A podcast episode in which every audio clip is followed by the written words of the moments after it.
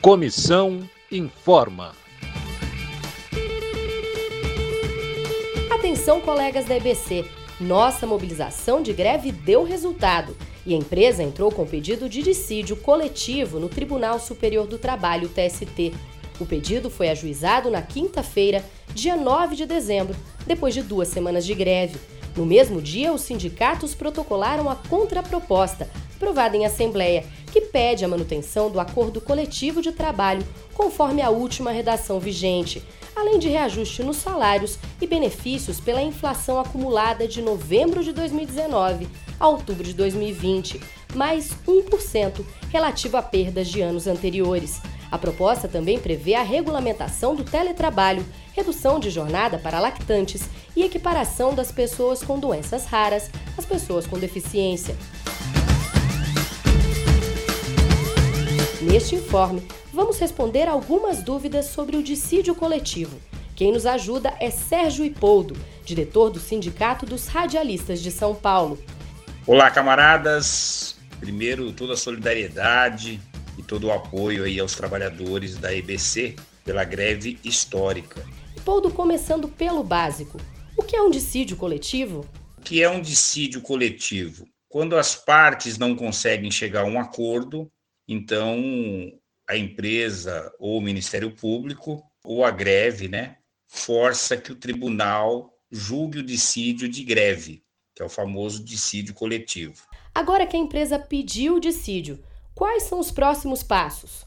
Os próximos passos agora, o tribunal acatou o pedido de dissídio de greve, já distribuiu para um relator que deve analisar o pedido da empresa e ele vai dar liminar ou não vai dar liminar, pode chamar para uma conciliação ou encaminhar direto para julgamento. Então, estamos nesse aguardo para ver qual será o posicionamento do juiz relator. Existe um prazo máximo para o julgamento?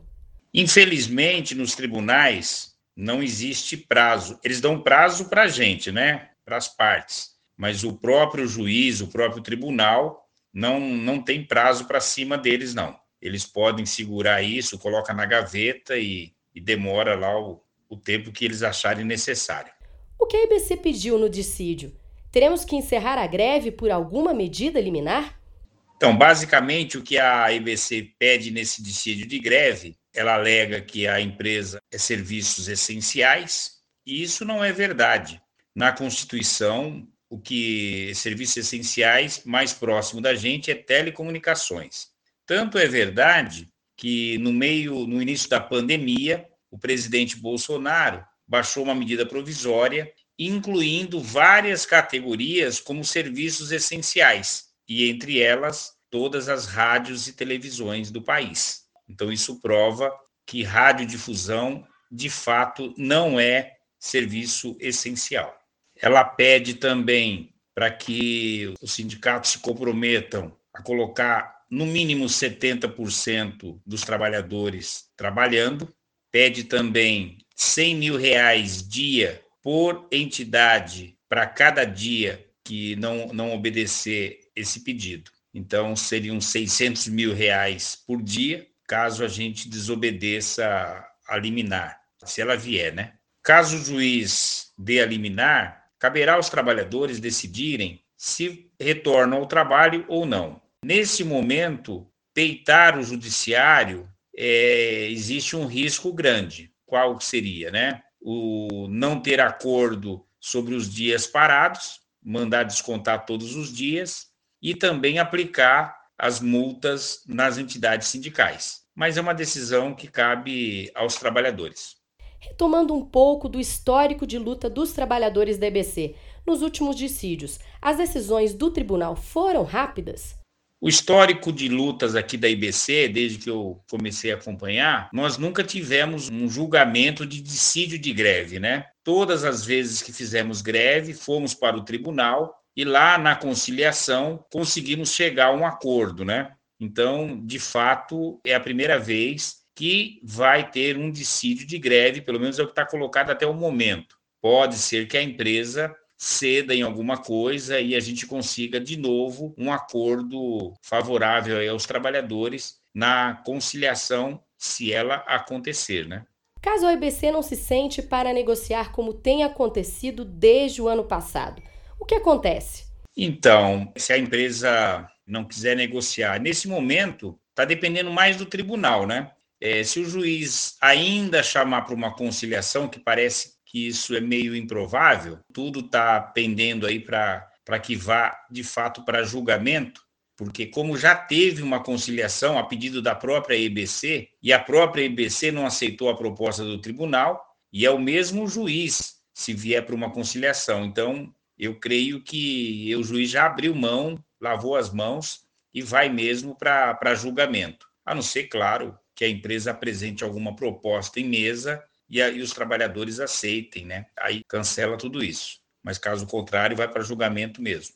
O relator do processo é o ministro Emanuel Pereira, que já fez a mediação dos acordos da EBC em 2017 e 2018. O que sabemos dele?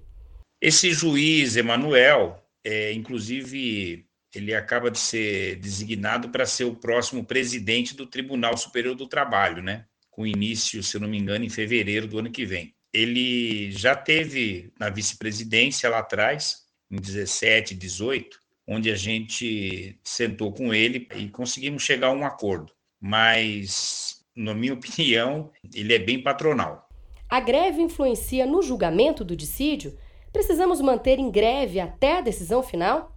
O processo de greve ele é sempre importante, né, quando trava as negociações. Então, veja que no início das nossas negociações, a empresa oferecia zero. Decretamos estado de greve ela ofereceu 7%, e depois pulou para 11%. Então, a greve ela é sempre importante para a resistência e para a luta dos trabalhadores. Né? É, a gente vai entrar agora num, num período de recesso de final do ano, e, na minha opinião, mesmo que a gente mantenha a greve, essa decisão não sai ainda esse ano, esse julgamento. Bem provável que vai ficar para o ano que vem. E Poldo, muito obrigada pelas suas respostas. Lembrando que esta já é a greve mais longa da história da EBC e já tivemos quase todas as situações em relação aos dias parados. Em 2013, tivemos que fazer horas a mais para pagar metade dos dias de paralisação. Em 2015, tivemos todos os dias abonados e em 2017 fomos obrigados a pagar tudo. Até hoje não houve nenhuma greve o desconto no salário dos dias parados, mas isso já ocorreu em paralisações de um dia. É isso, colegas. A ação de dissídio não encerra o processo. Ela é apenas mais um motivo para que a nossa mobilização permaneça forte. Seguimos em greve. Fortaleça o piquete e se mantenha informado pelos canais da Comissão de Empregados e dos sindicatos uma produção da Comissão de Empregados.